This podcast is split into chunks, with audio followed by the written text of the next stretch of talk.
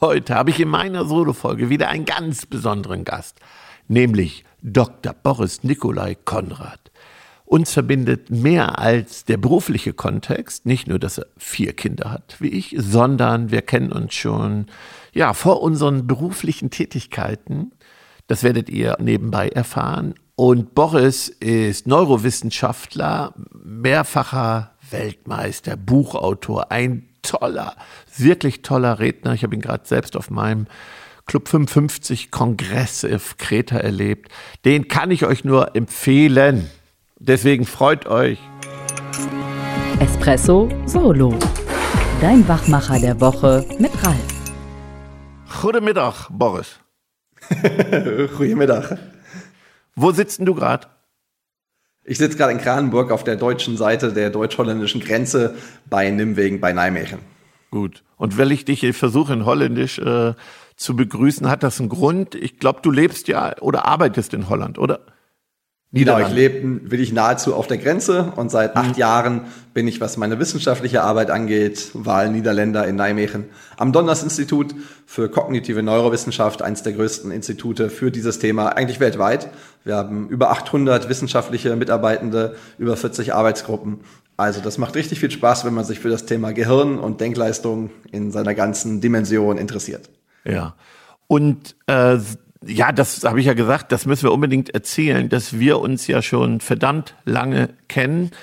Äh, nämlich, ich hatte hier gerade Tim, der bei mir die Technik macht. Die Podcasthörer kennen Tim schon immer, weil wir ihn äh, oft erwähnen. Und damals, um Tim so ein bisschen zu fordern, habe ich mich mit dem Gedächtnissport und damals Memory XL äh, gesucht. Also wo kann ich meine Kinder äh, fordern und bin dann so auf, auf Memory XL gekommen. Vielleicht kannst du kurz nochmal sagen, wie bist denn du zu Memory XL gekommen und was war das oder ist das?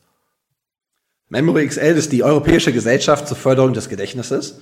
Also ein gemeinnütziger Verein, der sich sehr dafür einsetzt, bekannter zu machen, dass man sein Gedächtnis durchaus trainieren kann. Und ein Weg, das zu tun, ist der Gedächtnissport. MemberXL richtet da für Anfänger regionale Meisterschaften aus, unterstützt aber auch die deutschen Meisterschaften und teilweise sogar internationale Wettkämpfe als europäische Gesellschaft, auch im ganzen europäischen Raum, aber mit Fokus schon auf das ja, deutschsprachige Gebiet. Ich habe es gefunden online so im Jahr 2003. Da ist der Verein nicht gerade erst gegründet worden. Und das war so die Zeit, wo ich mein Abi geschrieben habe und irgendwie dachte, Kacke, die Note ist ja plötzlich doch wichtig, die mir vorher nie so wichtig war, weil sie immer ausreichend gut war. Also ja. irgendwie 2, irgendwas, 2,5er Schnitt war meinen Eltern reichte das mir auch. Und zum Abi merkte ich, Kacke, äh, damit kann man ja nicht alles machen. Vielleicht ist es doch wichtig, sich dann doch mal dahin zu setzen. Und darum war das Versprechen, besser lernen zu können, ganz groß. Ähm, für mich interessant. Und ich hatte natürlich nicht erwartet, was daraus wird. Aber MemoryXL macht das sehr gut. Die bieten dann nicht nur Lerninhalte an auf der Homepage, sondern da gab es eben auch Übungsprogramme. Und wenn man dann ein gewisses Level erreicht hat, kam mal so eine Einladung zu so einer regionalen Gedächtnismeisterschaft. Da fühlt man sich natürlich erstmal geschmeichelt. Cool, das Level soll ich schon haben. Ich schaue mir das mal an. Und natürlich hatte ich dann nicht erwartet, was daraus wird, dass ich nämlich drei Jahre später selber Präsident dieses Vereins werden würde und 14 Jahre lang äh, da viel Zeit investiere, dass ich mit dem Memory XL-Team, mit der deutschen Mannschaft achtmal die Weltmeisterschaft gewinnen würde im Gedächtnissport. Das äh, ja, war alles nicht vorherzusehen, ist aber dann Teil meiner Geschichte. Und Memory XL gibt es heute noch, es ist kein riesiger Club, aber irgendwo um die 200 Menschen sind da doch durchgängig immer mit dabei. Es wechselt auch mal, die sich da engagieren. Und so gibt es ja weiterhin jährlich die Gedächtnismeisterschaften eine tolle Sache. Ich empfehle das immer, auch wenn man sagt, ich habe jetzt nicht das Ziel, Gedächtnissportlerin oder Sportler zu werden. Mal sich anschauen, kann auf jeden Fall nicht schaden, weil man dann richtig mitkriegt, hey, da oben geht ja was und man kann da wirklich was erreichen. Und für mich war das am Anfang unglaublich motivierend. Und ich weiß nicht, ob ich diesen Nutzen, den ich aus den Techniken auch im Alltag ziehe, gefunden hätte, wenn ich nicht auch für unnützliche Dinge wie ein Kartenspiel so schnell wie möglich auswendig lernen, das wirklich trainiert hätte. Ja, und das finde ich eben so eine coole Geschichte auch von uns beiden, weil ähm, Gut, jetzt äh, habe ich damals mit den Kindern eben ganz viel die Routentechnik gelernt und äh, wir waren jetzt nicht so im, im Verein engagiert, aber mir hat's viel Input gebracht, die Kinder so zu fördern und auch zu fordern. Und ich habe aber schnell gemerkt, dass ich so an meine Grenzen kam, weil die Kinder einen natürlich da auch wahnsinnig schnell auch ähm, ja abgehängt haben. Aber für die Schule und auch für mich selber war das immer so im Leben roter Faden, dass ich meine Vorträge heute auch mit Routentechnik auf dem Körper abgelegt habe. Also heute noch das nutze, nicht so vertieft habe. Aber ja, und wir uns dann, glaube ich, bei der GSA, nämlich der German Speaker Association, irgendwann wieder begegnet sind. Ähm, genau. Ja, ich als Redner, du als Redner. Und das ist ja auch eine kuriose Geschichte. Und dieses Jahr warst du auch Gast beim Club 55, wo ich ja Programmchef bin und hast äh, nochmal einen wahnsinnigen Vortrag gehalten, eben auch zu, zu deinem Thema, zum Gehirn. Und äh, nachdem ich dein Buch jetzt hier nochmal gelesen habe, dein neues Buch, habe ich gesagt, so, lieber Boris, habe ich dich auf Kreta verhaftet. Da machen wir unbedingt einen Podcast zu. Weil, äh, ja, erstens kann man wirklich jedem sagen, die auch Kinder haben, es macht Spaß, mit Kindern diesen Gedächtnissport zu entdecken. Also es ist für alle nützlich, finde ich erstmal. Und ich merke gerade im beruflichen Alltag ist das ein Riesenthema. Und daran habe ich natürlich früher nicht gedacht, als Berater heute nicht gedacht dass ähm, auch das nochmal so ein Thema wird, wenn es um Veränderungen geht, für viele ältere Menschen, auch für junge Menschen, dass diese Geschwindigkeit so zunimmt, wo Belastungen für den Kopf elementar sind und das auch für die Zukunft so ein Thema ist. Ja, umso mehr freue ich mich, dass wir es heute geschafft haben, hier einen Podcast zu machen. Also super. Ich freue mich, dass du mich eingeladen hast. Danke dir. Dafür. Ja. Äh, Boris, äh, dein Buch ist Spiegelbestseller. Ähm, hättest du das so erwartet, dass der, dass dein Buch so durch die Decke geht? Ich glaube, du hast ja schon öffentlich, äh, schon öfter veröffentlicht. Erwartet nicht. Ich habe aber auch geguckt, was ich dafür tun kann. Also ich hatte schon das Ziel und da haben wir dann die Business Coaches, mit denen ich arbeite, auch manchmal gesagt, Boris, Ziele sollte man auch selber in der Hand haben. Bestseller ist auch immer viel Glück mit dabei. Aber ich wollte zumindest alles dafür tun, was ich weiß, dass es helfen kann, dass es viele Menschen erreicht. Nicht, weil ich den Erfolg haben wollte, hey, ich habe das geschafft, sondern weil ich diese Botschaften einfach rausbringen will. Und dass ich dann keine Menschen mehr in meinen Vorträgen oder Trainings habe, die sagen, warum musste ich 30, 40, 50, 60 Jahre alt werden, um zu hören, dass es das gibt. Ja. Dann will ich zumindest dafür sorgen, dass alle Menschen sagen könnten, naja, es liegt an mir, ob ich es mache, aber ich weiß zumindest, dass es das gibt. Und so habe ich dann eben schon dafür gesorgt, dass ich ein gutes Buch schreibe, habe mir die Zeit dafür genommen, mhm. aber eben auch geguckt, welche Medienkontakte habe ich, wo kann ich das vorstellen, wen ich kann ich davon überzeugen, darüber zu berichten. Und dann gehört ein bisschen Glück mit dazu, aber war ich sehr glücklich, dass es die Menschen eben auch so angesprochen hat, dass sie auch zugeschlagen haben und es tatsächlich ein paar Wochen in diesem Sommer auf der Bestsellerliste des Spiegel, auf der offiziellen deutschen Bestsellerliste gelandet ist. Ja. Und da ist so die Botschaft natürlich von nichts kommt nichts. Und das sage ich ganz oft auch in den Unternehmen, weil ich habe gerade so ein Thema, Boris, ähm, dass ich nicht so in dieser Dimension in den Unternehmen als Unternehmensberater erwartet habe. Das ist das Thema Alt und Jung. Und insbesondere, wenn es um Veränderung geht, um IT-Systeme, um organisatorische Veränderungen, die so schnell und häufig kommen in, in immer kürzeren Abständen, dass mir auch viele Menschen meines Alters mittlerweile sagen, ich will das nicht mehr, das sollen die Jungen machen, aber natürlich noch zehn Jahre Berufsleben vor sich haben.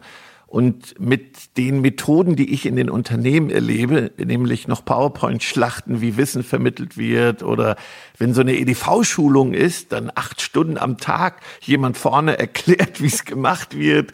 Und äh, ja, Boris, da brauchen wir dringend Veränderungen, aber diese Veränderung des, weiß ich nicht, des Lebens und der Arbeitswelt, ähm, hält nicht stand mit den Methoden, die Menschen anwenden. Und vielleicht liegt es daran, dass sie sich mit dem Gehirn nicht auskennen. Kann das sein? Ich glaube, es ist zumindest ein Teil, dass tatsächlich wir feststellen, auch in Studien, wenn man Menschen fragt, so gewisse Aussagen trifft über das Gehirn, über Veränderungen auch im Gehirn, über Lernen, welche davon stimmen und welche nicht. Da gibt es natürlich viele Dinge, die den Menschen schon bewusst sind. Es gibt so ein paar populäre Mythen, die Quatsch sind, wo die Menschen gerade glauben, dass sie stimmen. Aber es gibt auch ein paar wichtige Dinge, die den Menschen einfach nicht klar sind. Und eine ganz simple Sache ist so eine Aussage wie, mein Gedächtnis ist, wie es ist, gut, mittel, schlecht. Äh, aber es ist halt angelegt. Ich habe halt ein, jeder hat halt eine angelegte Gedächtnisfähigkeit. Und dem stimmen unglaublich viele Menschen zu. Selbst auch erfolgreiche Menschen, die vielleicht gerade denken, ja, ich habe halt Glück gehabt, meins ist gut oder so. Aber den wenigsten Menschen ist bewusst, dass Gedächtnis noch sehr, sehr viel stärker als zum Beispiel Intelligenz einfach extrem dadurch beeinflussbar ist, wie man es einsetzt. Und das ist so ein Punkt, was man mit Mindset ja auch beschreibt. Growth Mindset ist dann so ganz allgemein dieses Thema.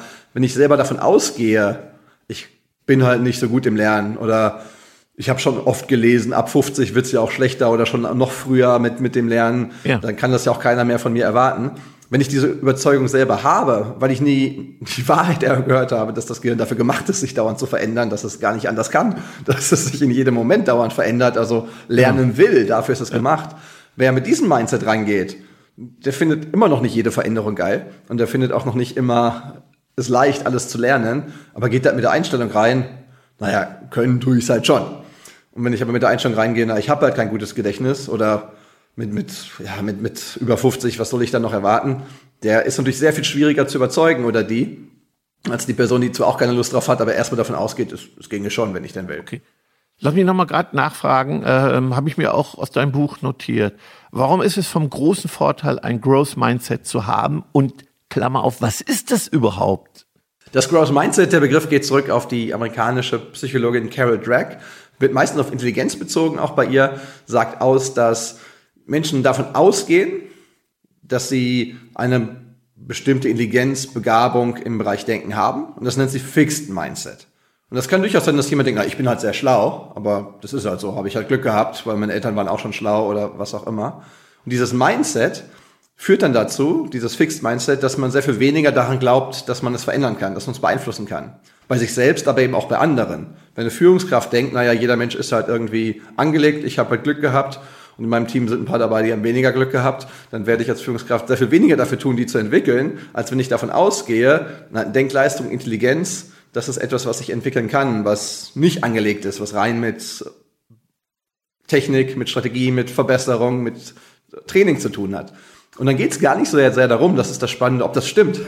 Und beim Bereich Intelligenz ist es durchaus in der Mitte. Intelligenz zu entwickeln ist doch gar nicht so einfach. Ja. Aber das Mindset spielt eine Riesenrolle bei der Bereitschaft eben zu lernen, bei der Bereitschaft Veränderungen anzugehen, beim Umgang mit Change, beim Willen, andere zu entwickeln. Weil wenn ich denke, naja, die hat halt Pech gehabt, die Person, dann, wie gerade schon gesagt, wird es vom Mindset her viel schwieriger, die auch entwickeln zu wollen. Also was ich raushöre ist, was jeder, jede Führungskraft mitnehmen kann, ist, sei vorsichtig, was du glaubst und was du denkst, vor allen Dingen auch über dein Team und sagst, ah, die lernt das sowieso nicht, die kriegt das nicht hin oder, oder die sind schon 50, da brauche ich mir gar keine Mühe geben. Also damit fängt's schon an.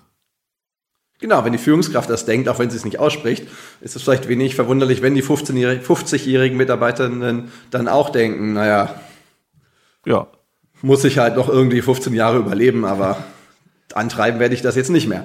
Und okay. umgedreht, Growth Mindset ist einfach der Glauben, dass das entwickelbar ist und der führt einfach zu anderem Eifer, zu anderer Aktivität.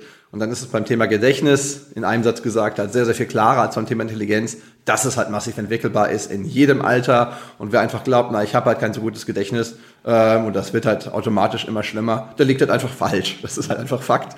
Und dieses Mindset kann man natürlich durch so ein paar Vorführungen immer leicht aufbrechen. Und das ist natürlich mein Ziel auch in Vorträgen, wo ich weiß, dass ich mit einem 45 Minuten Vortrag kein Grundlagen-Gedächtnistraining machen kann. Aber wenn ich dieses Mindset aufbrechen kann, hey, mein Gedächtnis ist ja gar nicht so schlecht, weil ich habe da gerade was geschafft, das hätte ich ja nie gedacht, dann habe ich immer schon viel erreicht. Die Tasse ist halb voll, nicht halb leer. Positiv bleiben. Ja, und das machst du super bei deinen Vorträgen. Man ist äh, wirklich sehr beeindruckt. Ähm, kommen wir nochmal zurück auf mein Beispiel. Also ich habe ja viele Menschen, die sagen, ich lerne das nicht mehr. Mir ist das ähm, zu viel. Das heißt, vielleicht nicht nur der, die Führungskraft, auch der, der über sich selber denkt, ich lerne das nicht mehr, wird es ja so ein bisschen selbsterfüllende Prophezeiung vielleicht schon, auch, auch mit weniger Eifer reingehen oder mit Frust reingehen und ich sehe die Teilnehmer oft auch sitzen, Boris, wie sie dann so mit so einem Gesicht und sagen, ich habe da gar keine Lust zu, jetzt mir dieses EDV-Programm anzugucken. Das ist natürlich auch nicht hilfreich, oder? Ganz klar, das ist genau diese Denkebene, die dann das Lernen verhindert wie du sagst, selbst erfüllende Prophezeiung, weil die haben dann auch noch recht. Ne? Die denken ja, ja jetzt habe ich mich auch noch hingesetzt, ich saß jetzt acht Stunden in dem Training, ich habe auch zugehört, das Handy war auf lautlos, ich habe es trotzdem nicht gelernt, habe ich ja gleich gesagt. Okay. So, und was können wir jetzt tun? Also ich höre raus, du, das Gedächtnis ist auch bis ins hohe Alter noch äh, lernfähig, trainierfähig. Ist das richtig? Das ist richtig, wenn wir vom gesunden Altern ausgehen, was glücklicherweise für die allermeisten Menschen der Realitätsfall ist. Also man sieht immer die großen Zahlen mit Demenzerkrankungen und was auch immer, aber das ist natürlich immer noch nur ein ganz, ganz kleiner Teil der Menschen, insbesondere im, im Arbeitslebensalter. Erst ab 80, 90 ist das, dass das wirklich rapide zunimmt. Okay. Und die sitzen dann doch nicht mehr in den Change-Projekten. Und, wir, wir brauchen die ja. Wir haben ja einen riesen Fachkräftemangel äh, überhaupt oder noch nicht mal Fachkräfte. Wir brauchen jeden heute, äh, auch, den wir auch mitnehmen auf diese Reise und diese technische Entwicklung die geht ja rapide weiter, auch in den nächsten Jahren. Ähm, müssen wir denn Dinge verändern, um Menschen mit anderem Alter, mit höherem Alter anders anzusprechen, damit sie es besser lernen und wir sie auf diese Entwicklung mitnehmen? Ich würde sagen, ja. Das sind für mich verschiedene Aspekte. Ich kann mal ein paar ansprechen. Wenn du irgendwas vertiefen willst, fragst du einfach. Ja. Und der erste Punkt wäre für mich immer sehr viel schneller kleine Erfolgserlebnisse herstellen. Ich erinnere mich an ähm, ein Training einer IT-Software von einer sehr, sehr großen Trainingsakademie in Deutschland, mit der größten, wo ich dann auch mit dabei war. Während Corona hatte man vorher irgendwie WebEx oder sowas benutzt, was viel zu kompliziert war und hat dann auf eine sehr viel coolere Lösung umgesetzt. Ich bin natürlich, ich will das lernen. Äh, ich habe dann das Feedback von dem Trainer bekommen, dass das ja offensichtlich war, wie gut ich mich darauf vorbereitet habe. Ich hatte vor das Training angefangen hat noch nie reingeklickt. Äh, aber ich habe nicht sofort Spaß. Ich spiele halt damit rum. Ich probiere, ja. oh cool, da kannst du das machen, da passiert das und äh, mache ich auch was falsch und dann äh, muss irgendwie das Training neu gestartet werden, weil irgendein Teilnehmer irgendwo geklickt hat, wo man nicht hätte. Äh, aber ich probiere halt sofort aus. Ja. Und zwar auch eine Kollegin von uns, die auch bei der GSA ist, die deutlich älter ist, die bei der letzten GSA-Convention auch als älteste Teilnehmerin dann wieder ah, okay. vorgestellt wurde, die wäre eben auch mit dabei. Und die hat am Ende aber auch einfach gesagt, ich mache das nicht, ich lerne das nicht mehr. Und da habe ich auch gedacht, das lag auch schon an der trainierenden Person, weil die nicht von ihrem Plan abweichen konnte, ihr Erfolgserlebnis herzustellen. Ich hätte, hätte ich das Training gegeben und die Software dann in dem Moment schon gut genug gekannt, hätte sie halt Erfolg haben lassen. So, nur zwei Klicks. Wenn du da klickst und da klickst, oh, das ist ja cool. Also, das habe ich gerade gemacht. Ja, das hast du gerade gemacht. Dass man selber merkt, okay, dieses Mindset, ich kann sowieso nicht, dass das schon mal nicht stimmt, weil sehr schnell erste Erfolge da sind. Und dann, das andere ist auch ähm, völlig unabhängig vom Alter, sehr, sehr viel schneller. Die Menschen testen, das klingt immer so negativ. Man will ja als Trainer nicht wie ein Lehrer in der Schule sein und ja. Hausaufgaben gehen, mal die Leute abtesten. Aber der Testing-Effekt, so heißt das wirklich, ist wissenschaftlich gesehen einer der stärksten Effekte im Bereich Lernen überhaupt, was die Langfristigkeit angeht. Wenn ich von Beginn an sehr schnell, sehr früh Menschen sich selber nochmal dran erinnern lasse, also es selber machen lasse, es nochmal zurückgebe und dann muss man immer spielerische Formen finden, die die Leute nicht abstößt, weil auch da metakognitiv den wenigsten bewusst ist, dass das echt richtig, richtig viel bringt.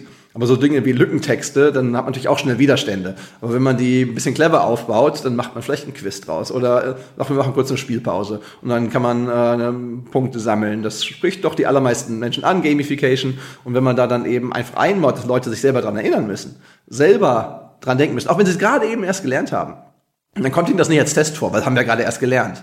Aber es führt dazu, dass die Erinnerung über eine Woche und über mehrere Wochen wirklich um Größenordnungen zunimmt. Also es kostet am Anfang Zeit. Das ist auch das, was viele die Trainings geben oder auch Führungskräfte, die ab, dann abhält. Die sagt, naja, ich habe ja nur eine halbe Stunde für das Meeting. Wenn ja. ich davon jetzt zehn Minuten auch noch das einbaue, habe ich ja nur 20 Minuten, dann kriege ich ja. den Teil ja gar nicht unter. Ja, aber wenn du es 30 Minuten einfach draufballerst, ist halt nach einer Woche auch nichts mehr davon da. Wenn du halt nur 15 Minuten redest und das 15 Minuten dann drüber nachdenken lässt, konntest du weniger unterbringen. Also nach den 30 Minuten hast du das Gefühl, ich habe dir viel weniger vermittelt. Aber in der Woche ist es noch da.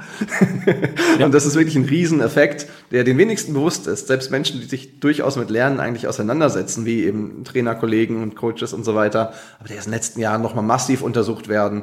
Das sollte immer, immer, immer eingebaut werden. Und das muss gar nicht auf der Trainingsebene sein. Das gilt auch einfach in einem Mitarbeitergespräch. Das gilt auch in einem Peer-to-Peer-Gespräch. Das muss auch nicht mal sein, dass ich jemanden anleite. Wenn zu mir jemand kommt, bei uns am Institut geht es dann natürlich, bei mir kommen die Menschen dann rein, weil sie Fragen aufs Thema Gedächtnis haben, mhm. dann kann ich die Frage beantworten und Tschüss sagen. Ich kann aber auch einfach höflich fragen, du, ich bin mir nicht ganz sicher, kannst du mal in deinen eigenen Worten zusammenfassen? Dann weiß ich, ob ich es gut genug rübergebracht habe. Okay. Kommt niemandem blöd vor, aber ich weiß, jetzt behält das auch. Ja. Sonst steht er in zwei Wochen wieder da. Du sag noch mal, Boris, wie war das noch gleich? Äh, habe ich mir am Ende die ganze Zeit des zweiten Meetings gespart, indem ich mir eine Minute genommen habe, nochmal zuzuhören. Und im Zweifel kann ich dann ja wirklich reinspringen. Wenn dann irgendein Unsinn zurückkommt, dann merke ich, okay, ich habe es nicht gut genug erklärt. Okay. Umgedreht, wenn ich irgendwo anders bin und ich lasse mir was erklären, was häufiger vorkommt als andersrum eigentlich, gerade bei uns im Institut, weil ich dann auch ja nicht mehr Vollzeit da bin. Wie, wie habt ihr das jetzt gemacht? Ja. Dann sage ich mir mal, lass mich so mal kurz zusammenfassen, ob ich es richtig verstanden habe. Und dann cool. sage ich es einfach nochmal selber. Weißt du, mache ich für mich und ich kriege aber auch Feedback, falls ich daneben liege. Weißt du, was mir klar wird? Also ich glaube, dass ich unsere Trainings total danach auch aufgebaut habe. Da sieht man wahrscheinlich, hat das ja doch früh auch alles gefruchtet. Natürlich kam dann noch Birkenbiel später für die Kinder dazu. Ne? Trotz Schule lernen. Mit Schule hatte ich ja, war ich immer auf Kriegsfuß äh, als Schüler und später auch als äh, Vater. Nur wir sind ja Fans von iterativem Lernen, kleine Häppchen. Also fast niemand kommt länger als drei Stunden am Stück, es sei denn, man hat so andere Themen. Äh, und dann, ich liebe Wiederholung, Wiederholung, Wiederholung in, in verschiedensten Facetten. Mir wird aber klar, wir müssen unbedingt den Führungskräften beibringen, wie man überhaupt Dinge erklärt und vermittelt, weil ich erlebe es anders, Boris. Da werden drei Stunden am Stück Dinge gezeigt. Hast du verstanden? Hast du noch Fragen? Und wenn ich ehrlich bin, nehme ich mal so neue IT-Systeme. Ich sage dir mal die Wahrheit. Das findet einmal statt. Einmal. Und dann fast gar nicht. Und dann kommt ja, wenn ich das jetzt verstehe, was du sagst, fast nur Frust. Also fast immer nur die Bestätigung meiner Glaubenssätze, meines Mindsets, nämlich ja, dass es ja schwer ist und das hat mir keiner erklärt. Also vielleicht müssen wir doch ganz anders ansetzen. Also nicht nur die Coaches, wir müssen unbedingt den Führungskräften, die ähm, ja für sich selber, auch für die Mitarbeiter, mit denen sie umgehen, mal vermitteln müssen, wie man Inhalte heute vermittelt. Ja, da bin ich ganz bei dir, stimme ich dir voll zu und freut mich umgedreht auch zu hören, dass ihr das sowieso schon sehr, sehr gut macht, weil genau das, wie du es beschreibst, wie ihr es macht, ist ja. der Weg, den ich eben auch empfehle. Ja, wir haben auch gar keine anzuwenden. Ja, absolut. Also wir, wir sind ja Exoten. Ne? Also was bei uns unglaublich ist, Boris, wir würden nie über eine Personalabteilung oder HR-Abteilung äh, in die Unternehmen kommen, weil, weil wir nicht deren Muster entsprechen. Ich komme über, über meine Vorträge von den Chefs, die sagen, den brauchen wir. Ne? Genau das brauchen wir im Unternehmen. Und dann sage ich immer, ne, äh, ja, aber ihr, ihr System, ihr Apparat verhindert, dass sie eigentlich genau solche Leute kriegen, weil sie da Menschen sitzen haben mit anderen Glaubenssätzen. Also das finde ich immer ganz, ganz witzig. Ne? Ja. Da kann ich auf jeden Fall noch was von dir lernen, weil ich bin, klar, ich habe auch eingeschränkte Zeit, weil ich auch noch die Forschung mache, ähm, aber ich habe immer wieder auch ein Unternehmen, wo ich genau den ersten Teil von dem aber, was du sagst, genau das, was Sie da im Vortrag beschrieben haben, müssten wir weitermachen. Aber ich habe da noch nicht den Weg gefunden, dann auch wirklich länger reinzukommen. Ab und zu gibt's tolle Projekte, ein paar Erfahrungen habe ich aufgebaut. Aber manchmal hätte ich mehr Spaß mit Unternehmen auch wirklich länger dran zu arbeiten, als nur einmal den Impuls beim großen Event gesetzt zu haben. Ja, gerne. Äh, wir sind ja die brutalen Langzeitbegleiter. Ich habe 80 Prozent der Kunden äh, ab einem gewissen über zehn Jahre. Ne? Und das ist auch, was mir wahnsinnig viel Spaß macht. Also ich kriege oft gesagt, ne, ähm, wir haben ja auf der in Stuttgart, wir beide auf dem Kongress äh, nochmal gesprochen über Keynotes und mein Kalender ist ja so voll von, von ja, diesen Langzeitbegleitungen, aber die machen mir eben wahnsinnig Spaß, diese Entwicklung zu begleiten, zu sehen und und äh, ich glaube, das ist so mein Motiv, dies, dies Wachsen, ne? für mich selber, aber auch für, für Unternehmen und für die Menschen, die ich begleite. Ja. Okay, also das ja, für ist mich ist das auch toll, wenn ich dann. Sehe, das ist ein konkretes Beispiel eben, wenn ich dann zum Beispiel bei einer Bank wirklich so ein erstes Führungskräfteprogramm ein bisschen länger begleiten durfte und die Menschen einfach sagen, wenn ich jetzt dann plötzlich ein schwieriges Gespräch hatte, anstatt wie bei den Modulen, die vorher waren, bevor ich das begleiten durfte, dass die dann denken, krass, ich habe irgendwas vor drei Monaten hatten wir genau das Thema schwierige Gespräche und jetzt habe ich tatsächlich erstes Mal in meinem Berufsleben, ich kann mich aber nicht dran erinnern, weil es ja gerade stressig. Da sitzt die Mitarbeiterin vor mir und ich musste eigentlich sagen, die hat echt was nicht gut gemacht und ich habe irgendwo eine Methode gelernt, ich weiß sie aber nicht wiederzufinden. Und einfach dadurch, dass wir die Routenmethode, die du am Anfang erwähnt hast, die auch im Gedächtnissport eine Rolle spielt, da einfach einsetzen, wissen jetzt gedanklich, Moment, ich laufe jetzt gerade gedanklich dahin es kommt in so einem Podcast, ich hoffe immer, dass es genug rüberkommt, so komisch vorher. Ich laufe gedanklich, ich finde, ja, ich gehe einfach gedanklich zur Küche und bei der Kaffeemaschine liegt die Methode. Ja, die genau. Methode habe ich natürlich trotzdem gelernt, aber ich habe jetzt einfach den Einstiegspunkt, um es wiederzufinden. Und darum nenne ich mein Buch ja auch mehr Platz im Gehirn, weil es eigentlich gar nicht darum geht, den Platz zu schaffen. Den haben alle schon. Ja. Man muss ihn aber auch einrichten, man muss die Zugriffspunkte haben. Und das funktioniert halt tatsächlich. Ja, also das ist ja bei meinen Vorträgen so. Also ich habe die ja so abgelegt, also zwischen 30 Minuten und drei Stunden. Ich habe ja keine PowerPoints mehr und dann kam auf einmal die Panik, ne? Keine PowerPoint mehr, keinen roten Faden für die Keynotes.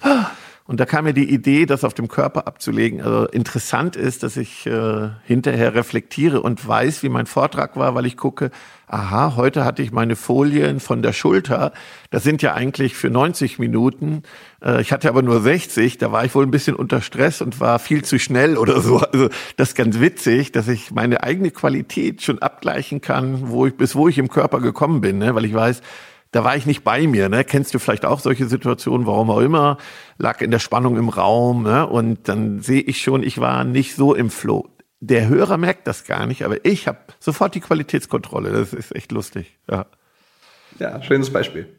Okay, ähm, ja, finde ich nochmal ganz wichtig. Ich hoffe, dass da ganz viele Hörer auch nochmal reflektieren, wenn ich jemand was erkläre, zum Beispiel auch selbst reflektieren, dass ich zum Beispiel, ich habe gar kein gutes Talent zu erklären. Das habe ich auch irgendwann festgestellt. Ja, und dass ich mir immer Unterstützung hole. Äh, und ich mache das dann heute viel bildlicher und mit Bildern und weil ich weiß, dass ich erstmal sprachlich auf der Bühne Talent habe, aber kein Talent habe, Menschen komplexe Dinge zu erklären. Das liegt an der Ungeduld, das liegt, was ich voraussetze. ist auch nochmal wichtig, dass jeder reflektiert, wo sind meine Stärken und Schwächen. Es gibt ja für alles auch Lösungen. Vielleicht ist ein Punkt, den ich noch erwähnen kann, in der Hirnforschung, das, was ich wissenschaftlich mache, eben auch ganz wichtig ist.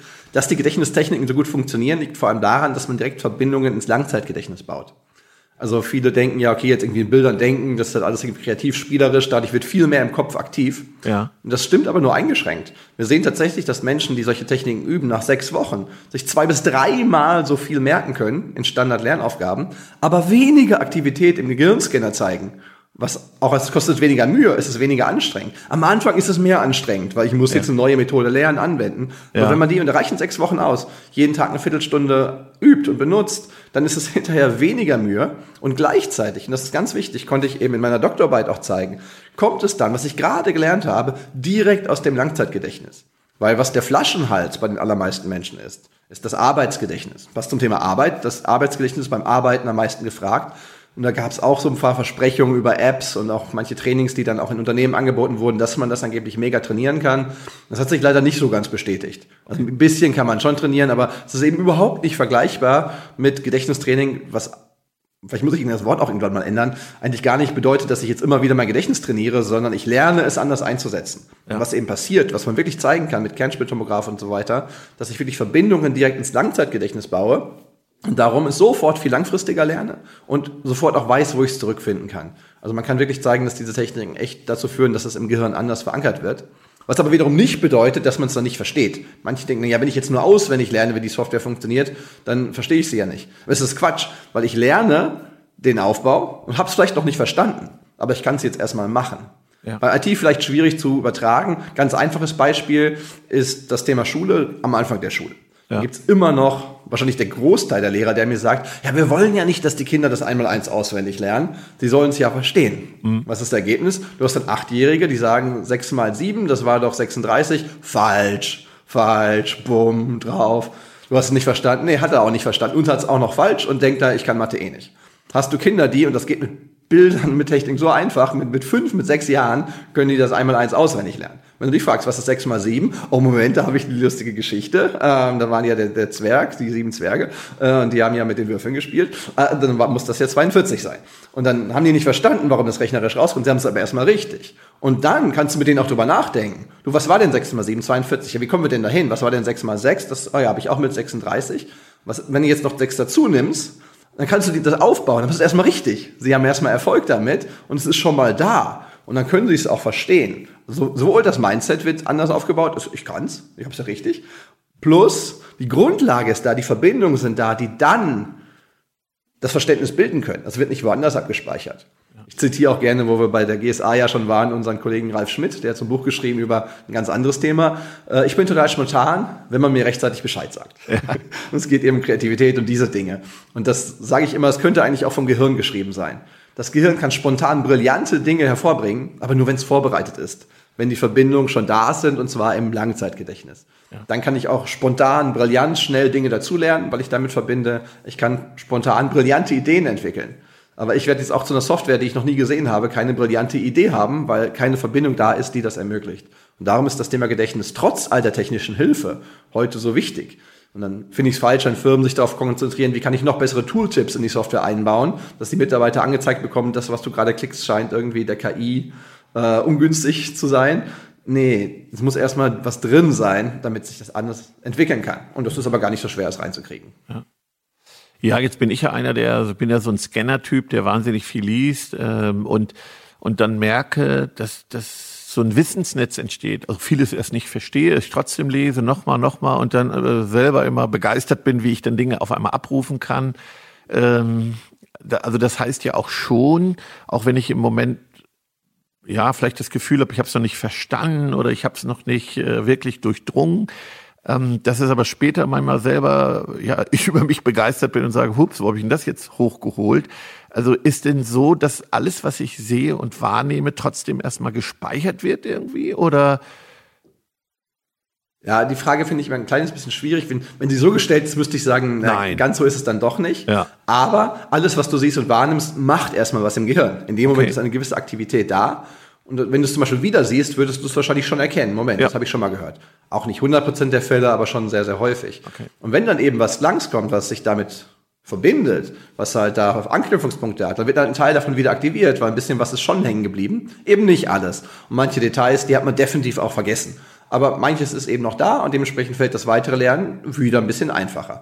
Gerade dieses Netzwerk wird dann immer enger.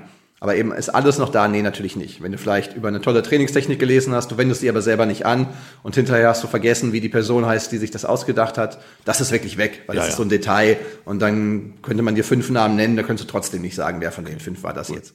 Aber wenn du eben dann die Methode nochmal beschrieben, ne, warte, da hatte ich doch schon mal was. Und Ja, genau. Dann fällt das Neulernen schon mal sehr viel einfacher. Jetzt haben wir noch mal eine, äh, eine Frage. Was ist denn, wenn man sich ähm, ja Dinge anguckt, also so äh, diese negativen Nachrichten jetzt, die man liest? Ähm, und, und man sagt ja so, man vergisst nichts, ja, also man befüllt seinen Geist, sein Gehirn mit negativen Nachrichten und das Beispiel, was ich dann manchmal lese, eben äh, von Kollegen, die nicht so qualifiziert sind wie du, dass man ja, wenn man Alzheimer hat, der Beweis ist, man hat alles, man, ver, man vergisst gar nichts. Ne? Also es ist alles noch da, diese negativen Dinge, man hat sie nur verdrängt. Also man hat Energie aufgewandt, um nicht dran zu denken. Also macht das was mit dem Gehirn, wenn ich ähm, mich nur mit negativen Dingen beschäftige? Also nicht nur vom Mindset, sondern auch etwas so mit so einem Langzeitgedächtnis? Ähm, das schon. Was du gerade zitiert hast, wie manches zusammenfassen, das wäre jetzt nicht vereinfacht, das wäre tatsächlich falsch. Also so ist Ja. es tatsächlich nicht, dass äh, bei Alzheimer oder auch solchen Dingen häufig Negativität auch eine Rolle spielt oder auch Depression hat eher andere Ursachen. Ja. Ähm, aber im Prinzip ist es schon so, wenn jemand sehr viel, sehr negative Informationen reinbekommt, dann bilden sich diese Netzwerke natürlich stärker aus. Das heißt, andere Inhalte, die jetzt vielleicht eine negative Konnotation haben, bleiben dann leichter hängen als positive. Und das kann dann im Extremfall tatsächlich zu, ja, auch Problemen wie Depressionen und so weiter führen. Also generell bilden sich halt die Netzwerke entsprechend aus. Vielleicht kann man hier noch sagen, ohne jetzt eine ganz tiefe Hirnforschungsvorlesung zu machen, ganz spannend ist, dass tief im Gehirn drin das limbische System sitzt. Es wird manchmal, das ist dann schon richtiger, auch Säugetiergehirn genannt, Mammalian Brain damit verglichen, weil es tatsächlich bei allen Säugetieren recht ähnlich angelegt ist. Also auch schon bei Maus und so weiter, warum die auch in der Forschung eine wichtige Rolle spielen, gibt es Dinge wie Hippocampus und so. Und dieses System ist extrem wichtig für die Emotionsverarbeitung und es ist extrem wichtig für die Gedächtnisbildung, was halt zeigt, wie eng diese Dinge miteinander zu tun haben. Wenn halt das System eher negativ getriggert ist, sind es zum Teil auch ein bisschen andere Neurotransmitter, andere Botenstoffe im Kopf, die dann eine Rolle spielen, die aber eben auch das Gedächtnissystem beeinflussen. Dann trainiere ich mein Gehirn eben dafür, die negativen Sachen besser zu behalten. Das ist dann sicherlich nicht. Ah, okay, also ja, das ist dann auch nochmal ein ganz, kommen wir gleich nochmal zu meiner Schlussfrage, die ist ja ganz wichtig. Ähm, vielleicht nochmal so ein Tipp ähm, für mich, wie, wie ich sicherstellen kann, dass so die Ideen, die ich beim Joggen habe oder nachts, ähm, also ich schreibe ab, ja, ich weiß, sollte man sich die tollen Ideen aufschreiben, mache ich dann aber doch nie, wenn ich ehrlich bin. Aber ich wach schon mal auf und äh, träume viel und sag, Mensch, das ist mal so ein Gedanke, merke, dass ich da wohl Dinge verarbeite ähm, oder eben beim Joggen. Ähm, was bei mir auch ganz schlimm ist, hier in einem Meeting auf dem Weg zur Toilette eine WhatsApp anhören. Ja, sie ist dann nicht mehr markiert und äh, aber nicht präsent zu sein. Also das ist so ein großer Schwachpunkt. Da muss ich selbst diszipliniert sein. Tu es nicht, weil da vergesse ich überdurchschnittlich viel von diesen Nachrichten, die ich nebenbei aus dem Meeting raus, zum Gang, Handy in der Hand, Nachricht gehört, weg. Irgendwie nicht, nicht wirklich verankert. Ähm, ja, hast du noch einen praktischen Tipp so für diese Gelegenheiten? Kennst du auch so im Auto eine Nachricht? Wenn ich mittlerweile bin ich gut trainiert und sage, tun Sie mir einen Gefallen, schreiben Sie es mir, ne, weil ich höre nebenbei Podcast und merke, dass ich nicht präsent bin. Ähm, so diese Gelegenheiten, wo, wo es, was sagt man, aus den Augen, aus dem Sinn, aus dem Ohr, aus dem Sinn. Gibt's da noch mal einen Tipp von dir? Ein Tipp ist schon das Denken in Bildern, dass man sich in dem Moment ein paar Sekunden die Zeit nimmt, sich zu überlegen, wo ist das wieder relevant. Also wenn ich weiß, ähm, wenn nachher jetzt der Workshop vorbei ist, werde ich nochmal an meinen Büroplatz gehen und dann kann ich mir da bildhaft vorstellen, dass die Person, von der die Nachricht ist, die blockiert dann die Tür. Äh, und ich stelle das wirklich bildhaft vor. Das wird noch nicht zu 100% Erfolg führen, aber kann schon mal das Ganze verstärken. Und wenn ich dann ähm, den Knoten im Taschentuch ein bisschen ausgefeilter auf heute übertrage. Was ich zum Beispiel teilweise mache, ist, dass ich dann den Schlüsselbund in die andere Hosentasche tue, als da wo sonst. Das fühlt sich dann komisch an. Und dann, warum habe ich denn jetzt, wenn ich die Tür aufschließen will, warum ist der Schlüssel nicht da? Ach, der ist da. Ach ja, weil äh, Ralf steht ja in der Tür. Ich muss ihm noch antworten wegen dem Club. Das heißt, äh, ich habe dann nochmal so einen extra einen physischen Anker, eine Aktion, wo ich weiß, dass sie passieren wird, die dann irgendwie anders ablaufen muss, weil ich einen Gegenstand woanders hingetan habe, als wo er sonst ist. Das ähm, kann ganz gut funktionieren. Für Ideen beim Joggen oder Duschen nehme ich tatsächlich die Körperliste, die du auch für deine Vorträge ja. benutzt. Das ist dann immer mein Weg. Und wenn ich dann nach der Autofahrt angekommen bin, wenn ich nach dem Joggen zu Hause bin und ich habe mir da ein paar Sachen mit gemerkt, weil ich ein paar Ideen hatte oder vielleicht über die In-Ears ein Gespräch geführt habe, dann gehe ich das nochmal durch. Und dann kann ich überlegen, will ich mir das eigentlich wirklich merken? Was, was doch nicht so wichtig. Will ich mir doch was notieren? Ich habe natürlich auch Tools, wo ich Informationen abspeichere, aber dass ich das dann bewusst entscheiden kann. Okay. Und das mit den WhatsApp-Nachrichten zwischendrin, das ist natürlich dann mehr eher so ein Thema Fokusdisziplin. Das äh, muss ich zugeben, habe ich auch noch nicht für mich völlig gelöst. Also es passiert mir schon auch mal genau in den Momenten, die du auch beschreibst, wenn man halt äh, beim Einsteigen im Flugzeug dann pinkt, man guckt nochmal schnell drauf, äh, hat aber im Flugzeug sicher ein To-Do gesetzt, woran man arbeitet und macht das dann bewusst, dann ist beim Aussteigen natürlich das Ping vom Einsteigen, wenn man nicht bewusst damit was gemacht hat, auch wieder weg. Ja. Und da gibt's glaube ich, auch keine, noch keine Gehirnimplantate, die uns das äh, abnehmen. Das heißt, da ist mehr Selbstdisziplin der einfachste und ja, der einzige Weg wahrscheinlich. Genau, habe ich schon ein bisschen erkannt und äh, die Versuchung. Äh, vielleicht so letzte nochmal Frage, dieses, wenn man sich ähm, durch diese technischen Dinge, ne, also mittlerweile kann ich ja viele Telefonnummern nicht mehr, ich kenne Wege zu Kunden, äh, kenne ich gar nicht, ne, wenn das Navi mal nicht an ist, bin ich selbst erstaunt, wie wenig mir gemerkt habe. Kann man schon sagen, dass gerade so diese technischen Hilfsmittel unser Gehirn, werden wir fauler? Also, weißt was ich meine, ne? Also durch diese ganzen ähm, durch die ganze Technik, dass, dass unser Gehirn gar nicht mehr gefordert ist, dies Denken? Ja, das würde ich schon mit einem Ja beantworten. Du hast das kleine Zögern im, im Ja gehört. Ja. Ich finde ähm, das Problem dabei, wenn es gibt ja auch einen sehr bekannten Kollegen aus Ulm, der auch Bücher wie Digitale Demenz geschrieben hat, wenn allgemein beschrieben wird, es läge am Medium.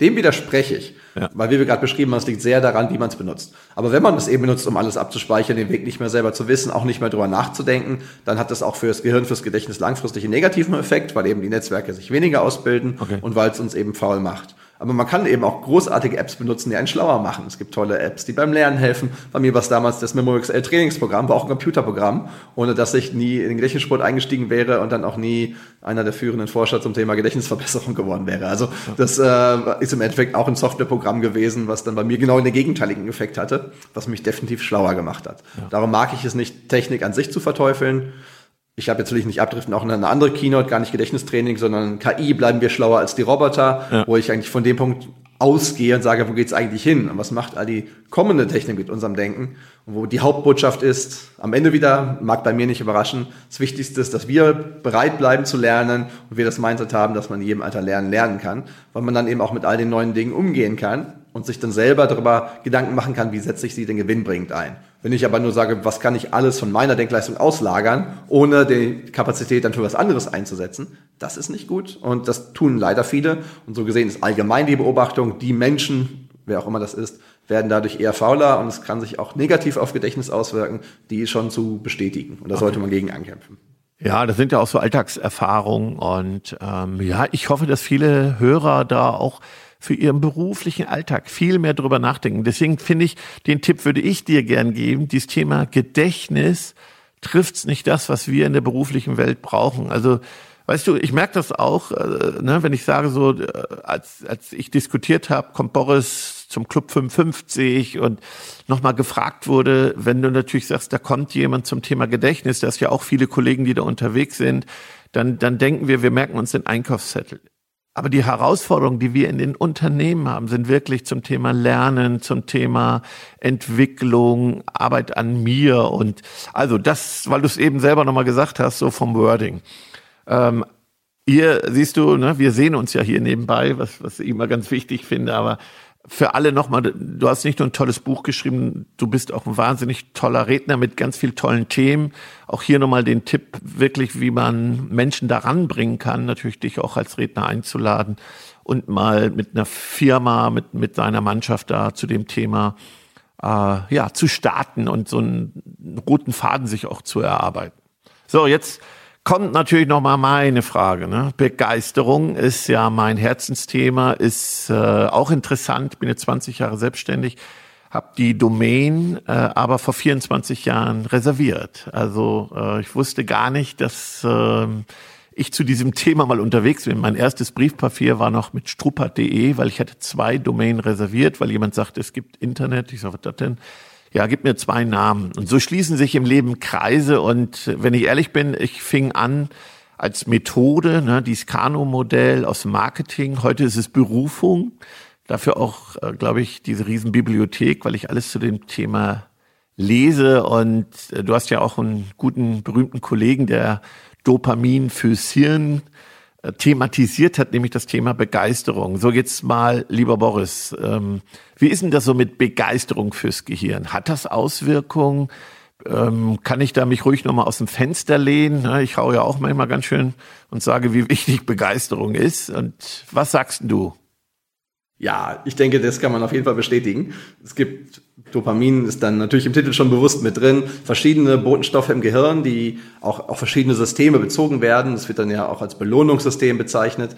Das sind immer auch Gegenspieler, also es geht auch um Negatives vermeiden, äh, aber eben auch ganz klar Belohnung. Und das, was ich jetzt auch mit Begeisterung verbinden würde, hängt definitiv stark damit zusammen, dass wenn ich Erfolg habe, wenn ich Freude an der Sache habe, wird das eben gestärkt und dann habe ich eben diesen selbstverstärkenden Effekt. Dann kann ich eben auch besser arbeiten, weil dieser Botenstoff eben auch gebraucht wird und dann kann ich mich auch selbst darin bestärken. Ein anderes Konzept, was über die Wissenschaft hinaus ja auch sehr häufig zitiert wird, ist ja auch Flow äh, von einem Herrn Csikszentmihalyi, Mihaly, der sich damit beschäftigt, wie das Gehirn eigentlich auch da in so optimalen Zustand kommt. Das Flow wird meistens beschrieben halt, dass man sehr lange konzentriert etwas erarbeitet hat, meistens ja. auch gut, die Zeit fast vergessen hat, gar nicht merkt, wie lange das war und dann sehr viel länger als üblich Konzentration, Leistungsfähigkeit halten konnte. Und dann wird häufig gesagt, was dafür so die Rahmenbedingungen sind. Es muss die richtige Schwierigkeit sein, es darf mich nicht überfordern, es darf mich aber auch nicht unterfordern. Ähm, was für mich aber ganz wichtig ist, Begeisterung ist definitiv ein Fall davon. Also wenn ich an einer Sache genau in der richtigen Schwierigkeit arbeite, die mich aber nicht begeistert, oder im Gegenteil, dann werde ich auch niemals in diesen Modus hineinkommen. Und das zeigt eben, dass das Gehirn da definitiv auch reagiert und dass die empfundene Begeisterung im Endeffekt auch wieder die Rückkopplung ist weil eben im limbischen System, da wo all die Botenstoffe auch ausgeschüttet werden, ja, die Begeisterung erkannt wird. Das heißt, das ist auch eine Wechselwirkung. Das heißt, ich muss das nicht anders erzwingen, um dann begeistert zu sein, sondern Begeisterung trägt dann auch dazu bei, dass das Gehirn sich selbst verstärkt. Juhu, deswegen ja, bin ich jetzt begeistert, äh, weil wir ja einen wichtigen Beitrag dazu leisten. Und ich darf dir ein Feedback geben. Ich finde, dass du ein ganz begeisternder Mensch bist. Wir kennen uns so viele Jahre und begeisternd dein Thema vertrittst auf so eine ganz, ganz besondere Art. Also, lieber Danke. Boris, Vielen, vielen Dank für deine Zeit heute und äh, ich freue mich schon aufs Wiedersehen. Hoffe, dass viele Hörer hier ganz viel mitgenommen haben. Wir verlinken natürlich alles und wünsche dir, deiner Familie auf jeden Fall noch eine gute Zeit und schönes Wochenende. Lieber Ralf, danke dir und auch Grüße an Tim und vielleicht hat er immer Lust, den Gedächtnissport nochmal wieder aufzugreifen. jo. ja, ich gebe weiter. also, mach's gut. Tschüss. Ciao, ciao.